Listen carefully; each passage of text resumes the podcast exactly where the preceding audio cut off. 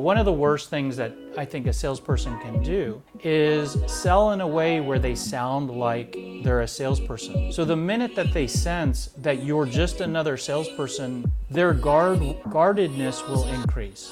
They will start to give you more objections.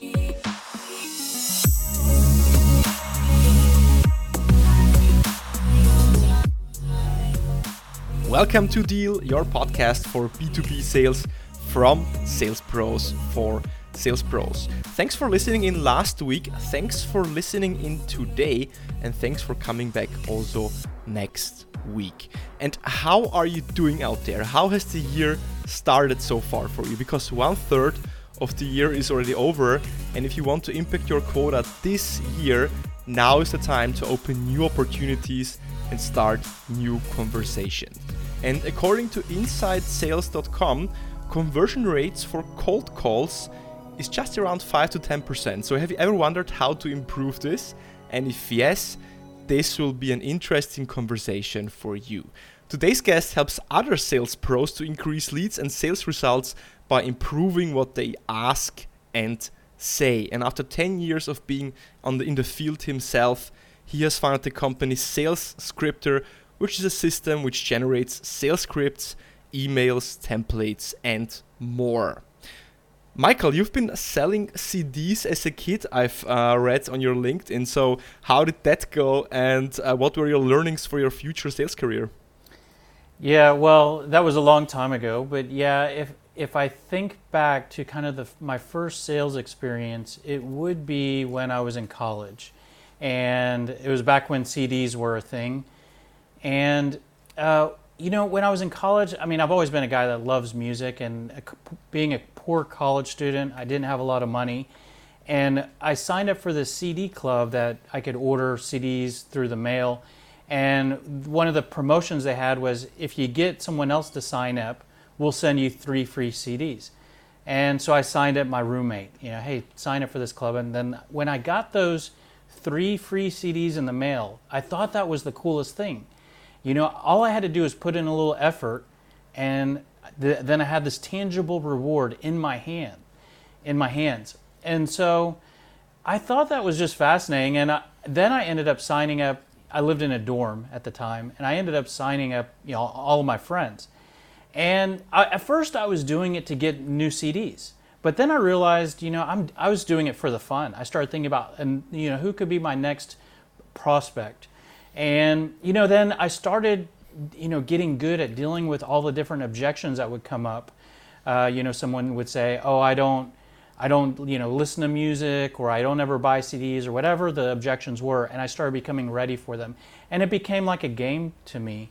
And so I ended up signing, you know, I probably got about, I don't know, 150 CDs. So if you do the math, you know, I signed up about 50 people in the dorm and uh, it was and it was then really when I realized this is this is sales. I'm selling basically this club, and I'm getting rewarded for it, and I love this.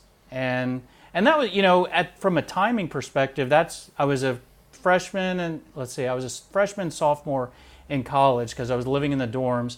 So that's when you're in the in a point of your life where you're thinking, okay, what do I want to be when I grow up? You know, we're all thinking about, you know, at that point you're thinking about what am I going to major in? What am I going to do for the rest of my life? And so this is when I started to realize I want to be in sales. I want to do this for a living and and do something where I can work hard and get rewarded for that. And so that's when I started to think about sales. And it was really a formative experience. I think, you know, if someone's, you know, hears about me, you know, signing up people for CDs, someone could either think, "Oh, that's that's that's that's nice," but it was a really sort of life-changing experience for me. So it seems to me that you've been a natural seller from from your from the get go, and I mean you've been in the in different individual contributor roles and sales roles uh, a lot of years before starting SalesScripter, and I guess you started SalesScripter because you've seen that there is so much going wrong or what can actually go wrong in sales, uh, like with the CD sales where you were uh, already thinking about the objections that could come up and preparing for them beforehand.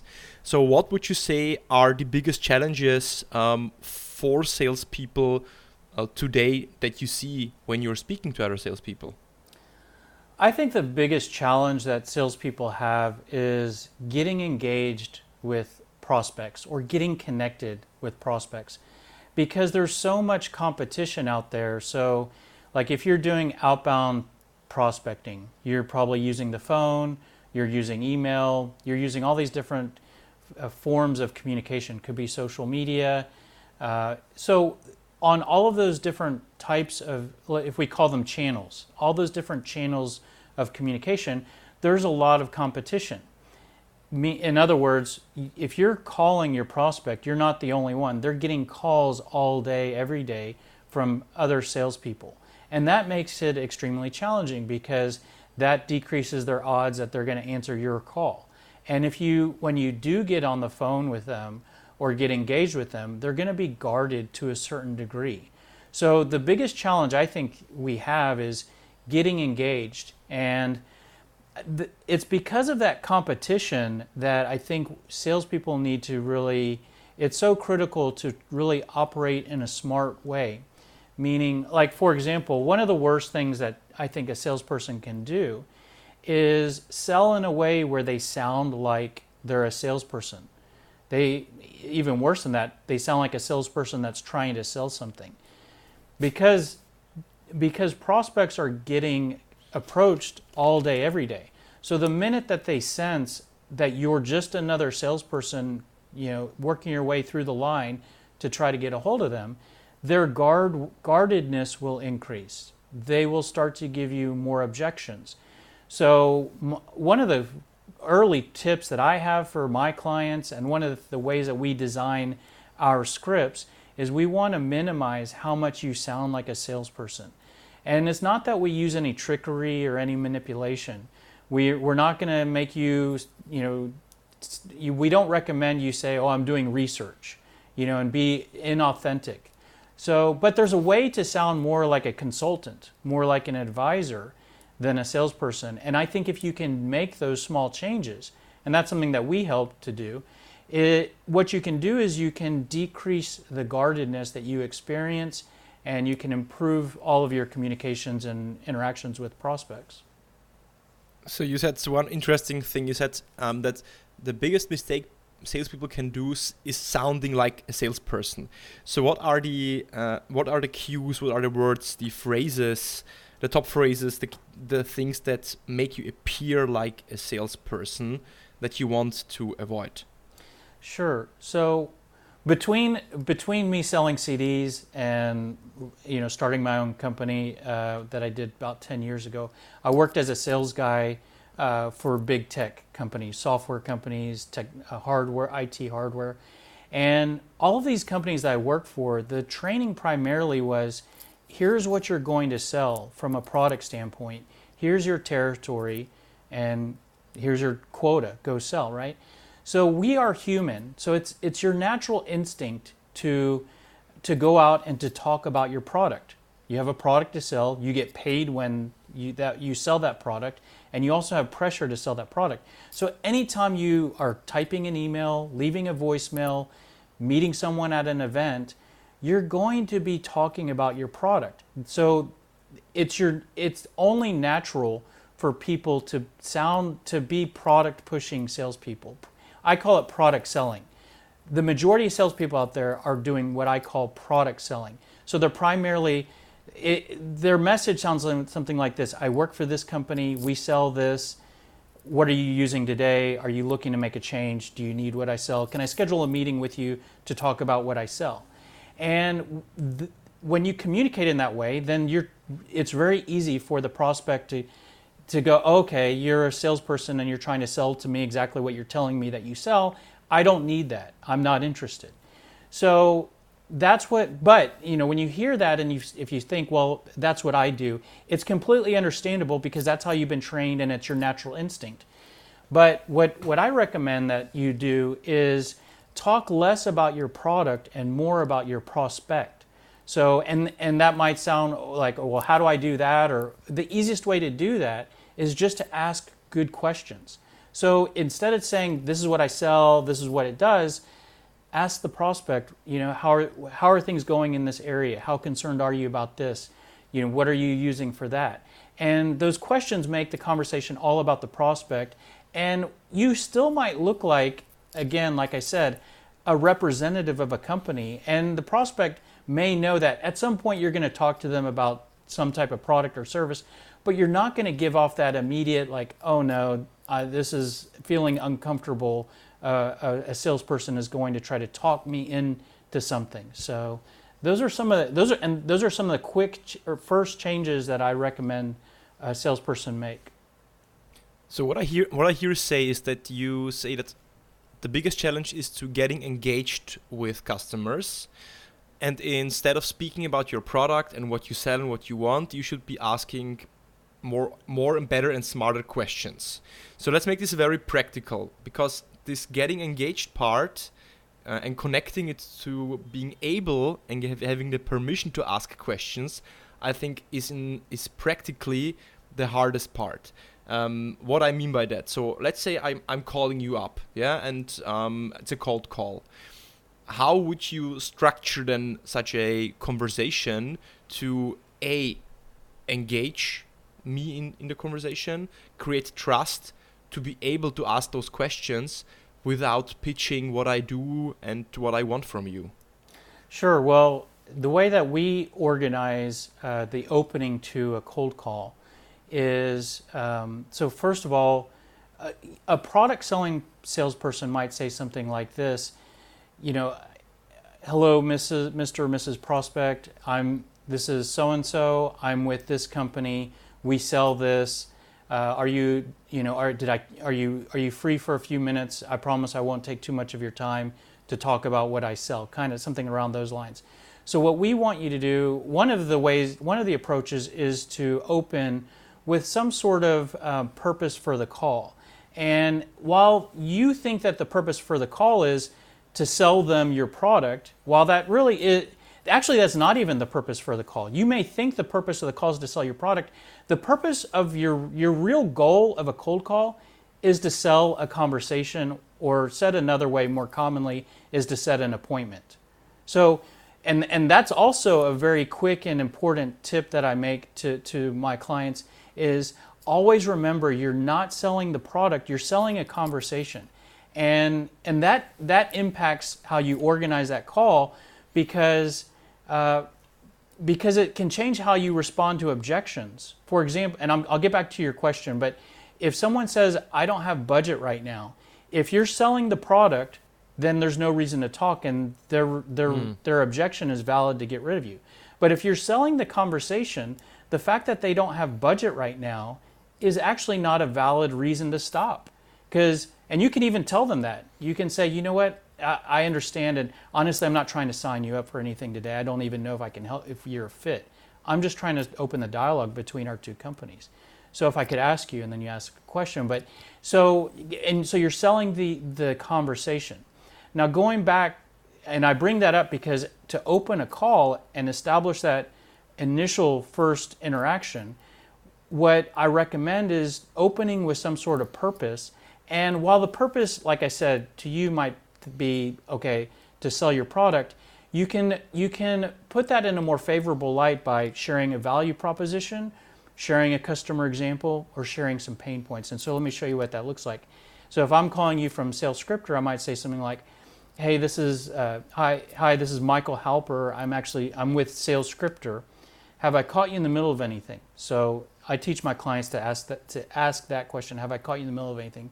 Because that way, it's a very while it, it confirms that you're just not in a meeting and you're not completely distracted and it also shows you a little bit of courtesy.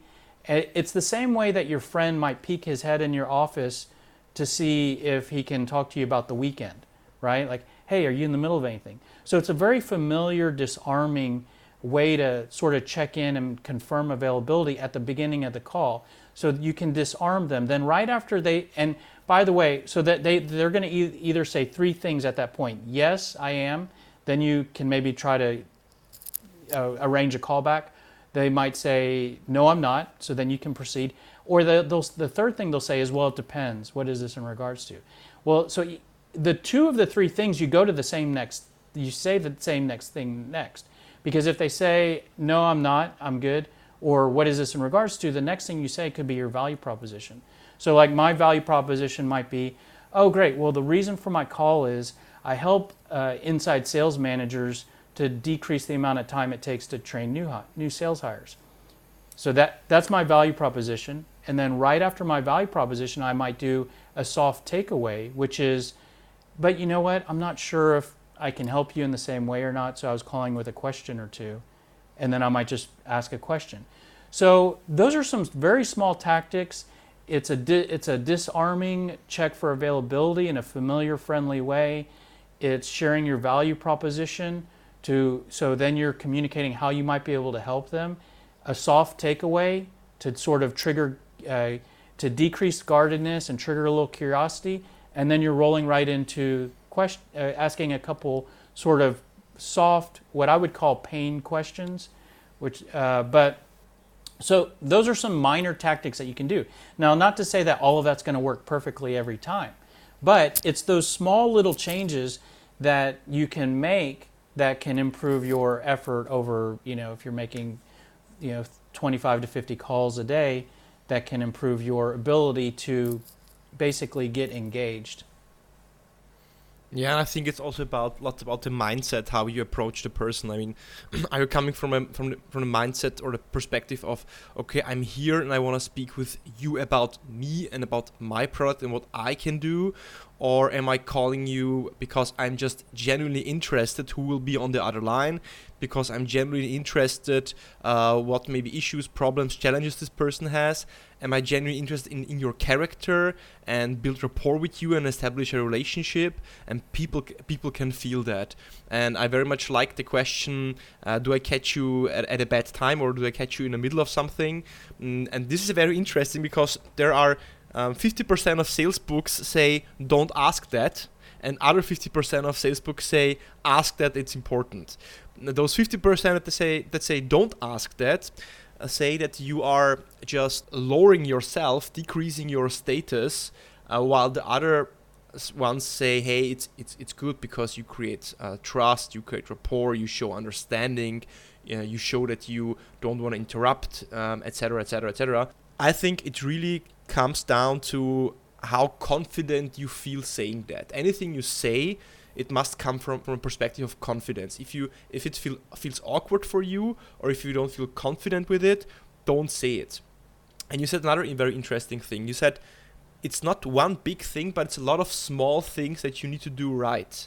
So there is not this one single silver bullet that will like make the call for you, like this magic sentence, but it's doing throughout the call a lot of small uh, things right. And then you said a very interesting thing, very right at the beginning. You said that there is so much competition going on, and the decision makers are called or approached by so many companies and so many sellers and so many cold calls that it's really hard to get engaged and to stick out. And my question for you is what are strategies very tactical strategies how you actually can stand out and how you can differentiate yourself and how you get heard and uh, your voice placed in the customer's um, mind as well.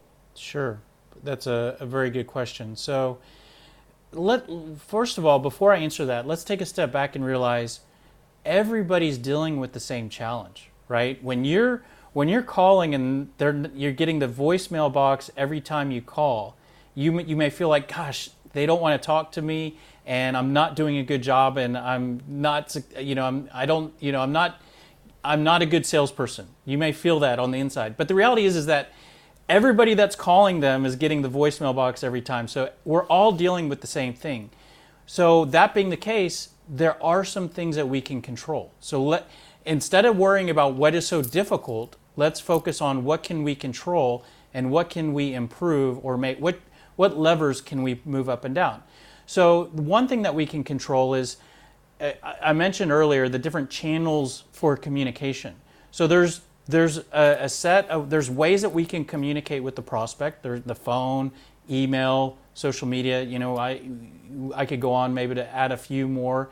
So and that you know that's what you have at your disposal. So use those, use as many of those as you can, uh, and, and use any channel for communication that you can communicate. So that's one thing you can control. The other thing you can control is how many times you, you use those. So your frequency of how many calls you make, how many emails you send. So I'm not going to give you a number and, and say that this is the right amount, but those that's something that you can control. You know, one call and then walking away versus a calling every day. You know, you'll have to figure out what is right for you, but you can control that. And the third thing you can control is what you say. So, uh, for example, email. You know, email is one form of communication, cold email, whatever. And, you know, you could you have control the words you put in that email are extremely important and and, and regarding email specifically i think that a lot of pe- salespeople create emails trying to again sell the product and design in a way they're design trying to design emails so that someone responds with interest to buy their product and in order to do that they go on and on in the email about the product to, try to create as much interest as they can. And it's all being it's all counterproductive because the more information they put in the email the longer the email is which means the less the quicker it's going to get deleted the more they sound like a product selling person and going to trigger guardedness. So you want your emails to be as short and concise as possible and shift to a different goal of trying to sell your product shift to a goal of trying to educate the prospect on who you are. Sure, maybe they might reply to your email and you might engage with that way, but send emails and leave voicemails in a way where you're telling your story. And your story is how you help, the improvements you make, the problems you make go away, examples of who you've helped in the past, ways that you're different. That what I just laid out there could be four different emails. And send those different emails and assume that they're not going to reply. Just continue to send those emails and use those emails to educate the prospect on who you are and why they should talk to you at some point when you're fortunate enough to call them. I mean, I'm not saying you that you, you're sending these emails negatively with a negative attitude, like they're not going to reply, but you should you should be continuing to email them. You should be continuing to call, leaving voicemails strategically, reaching out on social media, and using this sort of multi-touch approach with good messages. And that's how I think you get engaged. But it's those three things, I'll repeat them again communicating through multiple channels, getting the right frequency down for your communications, and then communicating the right way in your messages in terms of words. And, and the last one is what we really focus on is trying to get sales reps to I personally believe the best sales tool you have are the words that you use. You know, a lot of people are like, what is the latest email automation or the latest uh, text messaging, you know, approach? The most important thing is what you say and you have tremendous control over that. So that's what we really focus on. yes, it's it's so true because um, I mean uh, I just lately did a, a, podcast episode especially on sales automation and um, sales digitalization, and for me it's it sounds like that this sales automation industry promises us salespeople that uh, we don't need to sell because uh, kind of ready to buy prospects are delivered on a silver plate uh, where we just need to send them basically the contracts like those pre-warmed customers where we don't need to do anything than just like you're mag- managing the sale.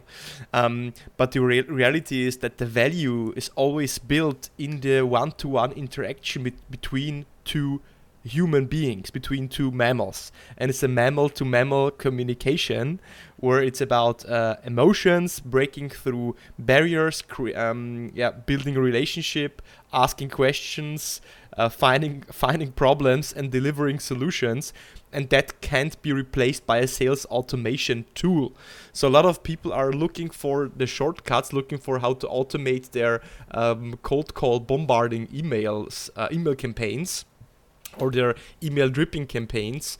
Um, but as always, like the especially the complex B2B sale will always happen in a um, um, in-depth conversation between two people. You said something very interesting. I would be extremely interested to know more about. You said it's really about which words you use. So can we get that tactical in this conversation that you tell us which words to use? Well, I think we could be more, even more productive than that. In that I could, I could try to share a process very high level that someone could use to figure out their own words for themselves. And and you know, like for example, one of the early sales training programs I went through that was really fascinating was they taught they taught me you have to find pain. You have to find people fix and businesses fix the areas that aren't working and what's hurting. So you have to find the pain. I thought that was great. Uh, after the workshop, training workshop, I got back to my desk and I was like, uh, and I thought, okay, I pick up the phone, but I don't really know how to get pain into the conversation. So one of the one of the best ways to find out what's not working for your prospect is to ask good questions that look for pain.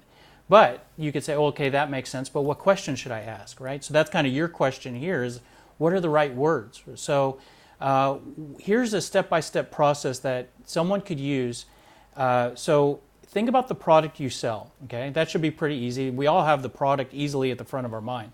Now go one step beyond that and think, okay, this is the product I sell. Now think of three benefits that that product helps with. So typically, your product will help to make something work easier, increase income, money, revenue, decrease costs, decrease the amount of people required for something, improve reliability, visibility, whatever. Think of three, three at a minimum, three improvements. Now, so those are your benefits, your value points. Then the next step, and I'll, I'll summarize these, I'll list these out at, at, at the, again at the end, but the next step, look at those three improvements. For each of those, you should be able to come up with each one of those has an opposite pain point. For example, if an improvement I provide you is that my product helps you to sleep like a baby at night. Okay, that's the improvement. Sleep great. The, the opposite pain point of that is tossing and turning.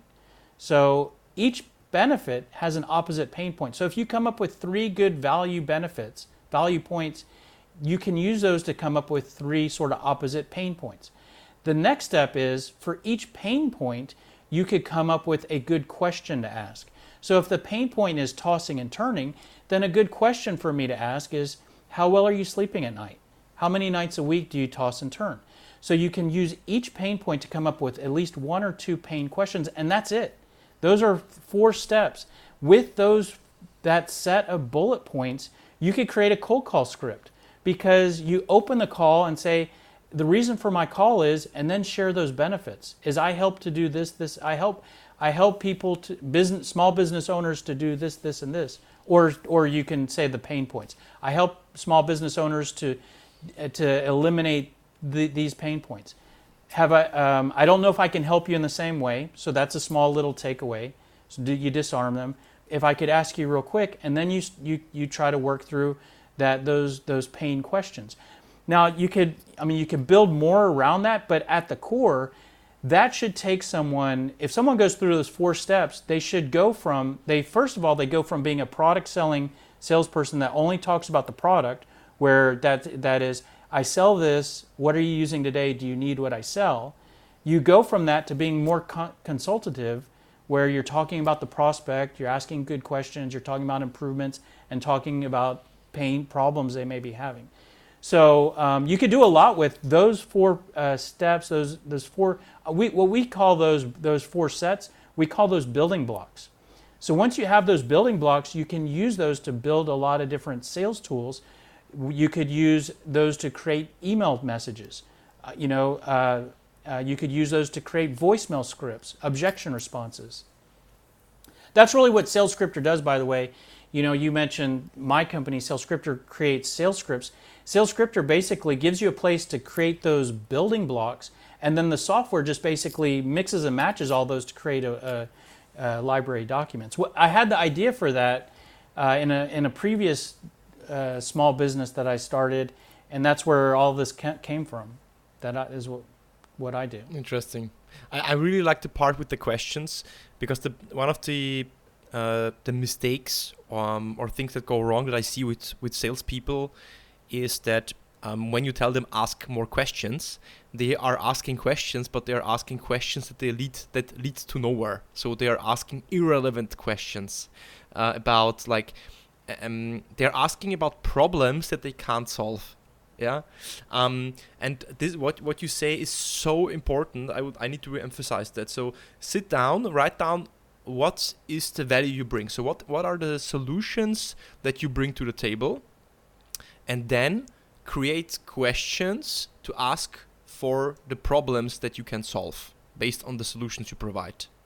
Um, so, for example, if you would be a company monitoring, um, helping to monitor uh, media or online media, and you solve this problem of monitoring automatically media, you ask, so how do you get an overview of all dimensions of your company in media today?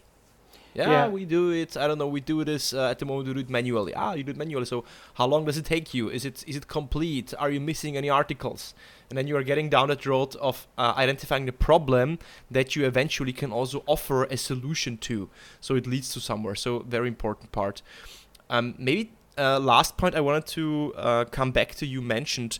Um, especially the last 12 months due to COVID 19, the pandemic, um, decision makers are even harder to catch on the phone because maybe they're sitting at home, they have their cell phone, their mobile phone turned off, and they're only available via email. So a lot of this cold calling is shifted into cold emailing. You have already shared a couple of best practices for emails my advice for cold emails is to structure it in a four yeah i would say in four points. The first point is um, write about something that they know about to create rapport. For, so for, for example hi um, hi michael. Um, um I, yesterday i've read in newspaper xyz that you're planning to expand to bangkok. Yeah? So that you build rapport and and say hey I, I know what you're doing. I'm interested in your company. I've done some research the second point is tell them something they don't know about. So, for example, like a challenge. Um, according to our experience, um, 53% exp- of companies expanding to Bangkok have a challenge of finding people in the with the local language. Yeah. Um, the third point would be describing your solution based on a customer outcome. Um, pre- previously, we've helped other companies like company ABC to find people uh, that speak the local language uh, and could decrease the time of recruitment by three months on average. Yeah, and the fourth point, the last point, is uh, a call to action. Um, if this sounds interesting to you, let's schedule a call and I can tell you more about how we can how we can solve this or see if we're a fit or something. So first is tell them something they know to establish rapport. Tell them something they don't know, which could be a challenge that they have. Uh, third point is uh, show a reference, an outcome with measurable, tangible, um, also numbers like percentage points or some numbers. And the last point is a call to action uh, for a meeting. This would be my approach very quickly how would you structure an email? Have you any best prac- have you best practice for cold cold emailing that work for you well? Yeah. By the way, I think that's a great email. Um, so the first thing, my first advice on cold email is, uh, it's kind of so there. I believe that pe- everybody instantly deletes emails, right? We all we all do it, uh, and just like in the same way at your home you, in, you will throw away pieces of physical mail really quickly. So if you think about mail at home uh, that you throw away really quickly, how do you, what give, there's a, something that gives you the confidence that you're not throwing away something important, and it's when it looks like an advertisement, right? If it's an advertisement, you rip it up, don't even look at it. Now picture getting a handwritten envelope. You won't, you'll, you'll look at that more closely before you throw it away. You'll open it. I mean, if the, if the address to you is actually written by hand. So what I want is I want uh, people to create emails that you can do small things to decrease the instant delete rate. Again, I think that most people intuitively are thinking, how can I create an email that gets positive re- uh, reaction in terms of response? Go from it, go from the other angle, which is what can I do to make sure my email, to minimize how quickly my email gets deleted? So one is word count use as few words as you can. So, whatever the email you send, type it out, then read it and look for any words that you can delete. You know, there's, I mean, sometimes there's just article, uh, you know, just meaningless words that you can delete, and a, and a sentence means the exact same thing. So delete any words you can. So you want to be as short as possible. Make it look as one to one, even if you're shooting it out to a thousand people at one time. Make it look one to one, so it, does, it you decrease the instant delete rate. So that those are some low hanging fruit, I think, on cold emails. So you're trying to decrease the instant delete rate. From a structure standpoint, I'll go back to my earlier advice, which is if you know how you help, if you know the problems you you make go away, if you have an example, and th- I mean this is really in line uh, aligned a lot with what you described. Although what I typically do, and and uh, with my clients, is I kind of split up a little bit of what you described across multiple emails. So like one of the series of emails that we create, actually, if this is in SalesScripter, is we call it an email thread. So it's multiple emails strung together, designed to go out over a period of time. But like email one might just be your value points, your value building block. So, you know, we, we discussed thinking of the three ways that you help. So that email might look like this. Reason for the email is I help small business owners to bullet one, bullet two, bullet three. I don't know if you're if you're looking to improve those areas. That's why I'm reaching out are you available for a, a 15 to 20 minute call? So that's really short. You know, it's one sentence, three bullet mm-hmm. points. Mm-hmm. It's a, there's actually a soft takeaway there, and then the call to action. So that's one email. That the signature will have a link to the website if they want more information on who on who you are, and your your signature will have your role in your company.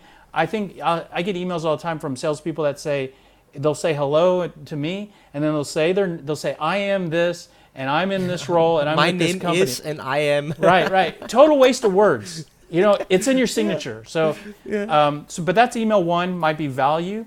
Then email two might be pain points. So it's a very similar email. Hey, reaching out again. The reason for the email is I help small business owners to solve the problems of bullet one, bullet two, bullet three. I don't know if you're you're having challenges with those, and that's why I'm reaching out. And so that's email two. Email three, then we bring in your customer example which is what you have in your your outline. Which then it's, hey, uh, again, reaching, checking in again. The reason for the email is we helped XYZ Corp to do this. It ultimately led to that. I don't know if we can help you in the same way. Are you available for a brief call? So right there, you have three emails. Um, our series actually has uh, the questions, I came up with pain questions. That was one of the steps. We actually have that as email four, which is it says something like this Hey, looks like I'm having trouble getting connected with you. If I were able to meet with you, I'd like to ask these three quest- these questions. So you're not getting that, trying to get them to answer the questions in the emails. You're just letting them know this is what I would wanted to talk to you about.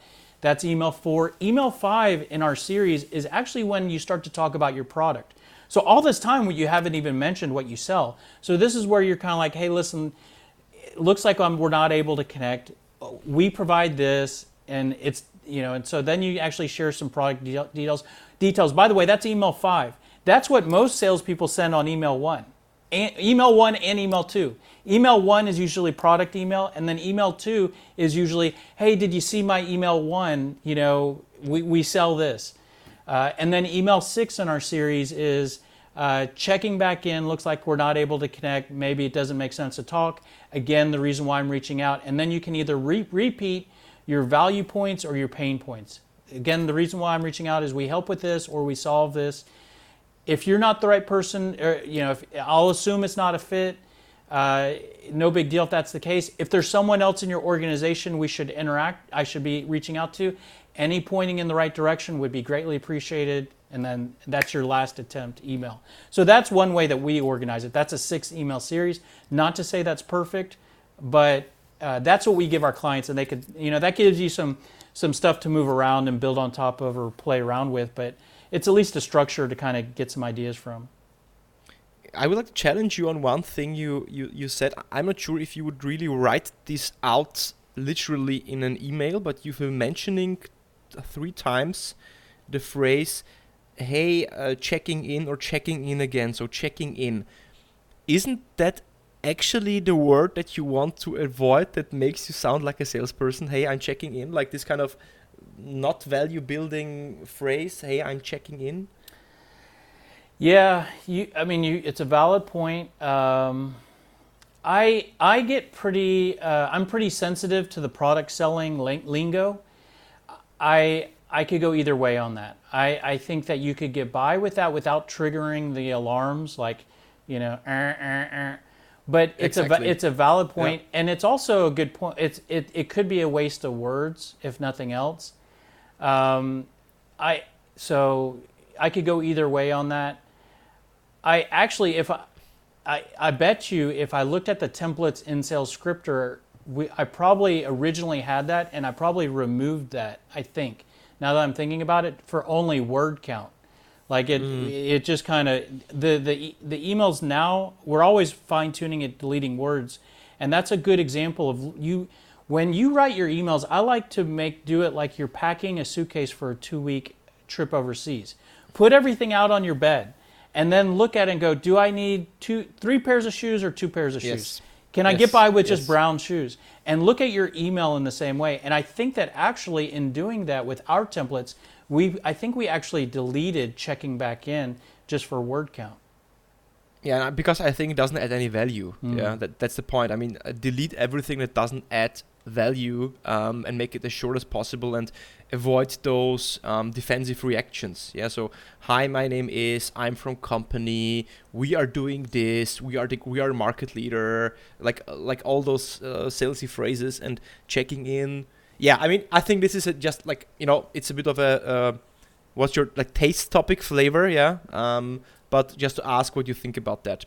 Um, Michael, uh, it's been a fun conversation, to say. Uh, all of my guests also get at the end closing questions. I call it the rapid four questions. So I will ask you rapid four questions, and I um, I want to have four rapid answers from you as well. Um, so I would ask you the first question, and it's a very simple one, I guess, for you and is um, when I or when you yeah when I started in sales, I wish I knew that. Yeah, uh, I wish I knew that uh, I should be more prepared with good questions. Because I was a product selling salesperson at 1st mm-hmm. and I remember showing up on a face to face appointment, just ready to talk about my product. And uh, I wasn't I wasn't prepared with good questions to ask, and I know that I've, I learned the hard way that that's pretty important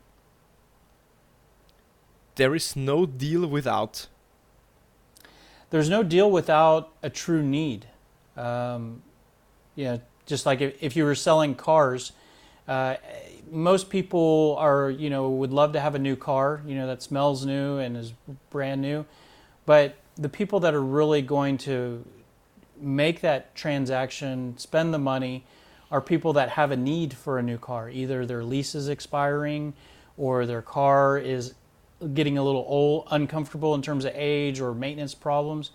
So, um, and you can relate that in the B2B world. You know, if you like, if you're selling technology, you may have a, a software that works better, is faster, fancier, has good features, but maybe they're they have a system in place.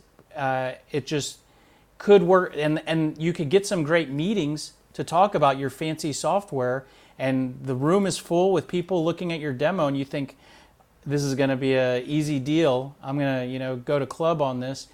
But at the end of the day, the prospect goes quiet and and, and stops replying to you.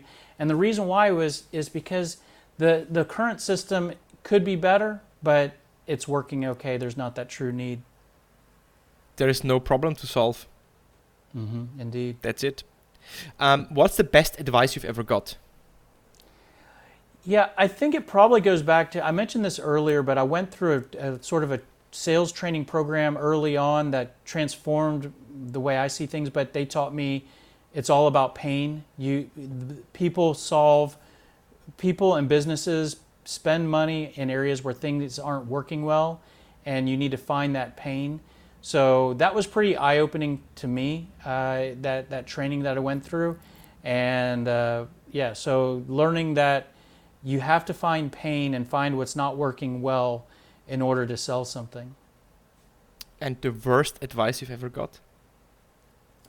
Yeah, I, you know, I've worked for some pretty bad uh, sales managers, uh, but I can't.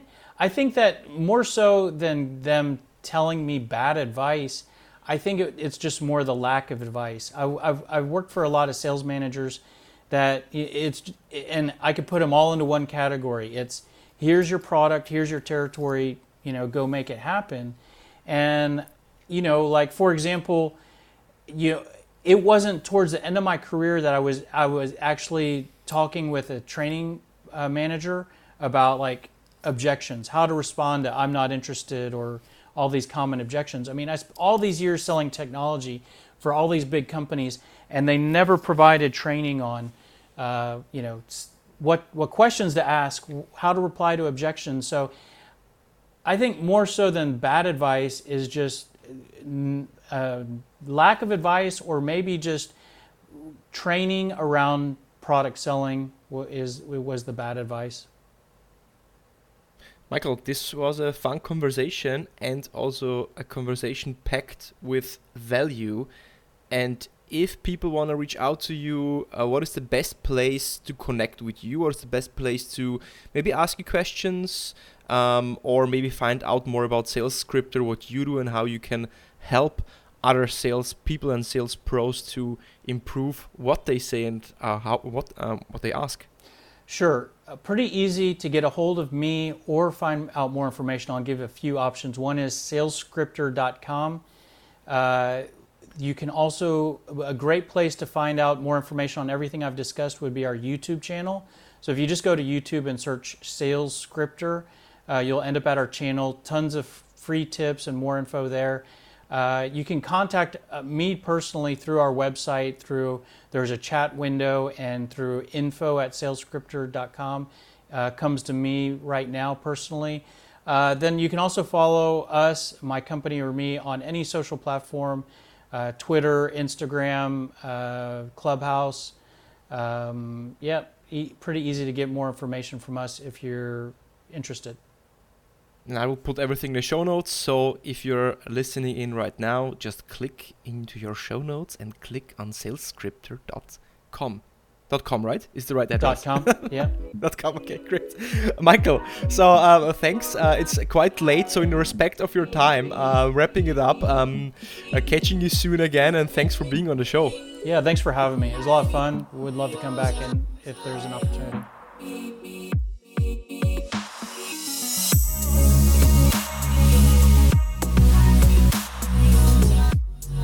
So, I don't know about you, but I really enjoyed the conversation. Why? Because it was full of hands on practical tips, things you can say and try out tomorrow in your sales conversations with your customers. So, if you haven't done so, take out a pen and paper and re listen this episode and take notes because Michael has dropped a lot of interesting pearls and diamonds there two things that stood out for me is first of all, talk less about you and your product, but talk about your prospect by asking smart questions. As always, if you've enjoyed the episode, follow me on Spotify, follow me on Apple Podcasts, write me a review, tell me how you've liked it, send me an email to dealpodcast at yizhischickler.com, subscribe to the deal alerts, which is down in the show notes below, and I'm looking forward to a next exciting episode next week.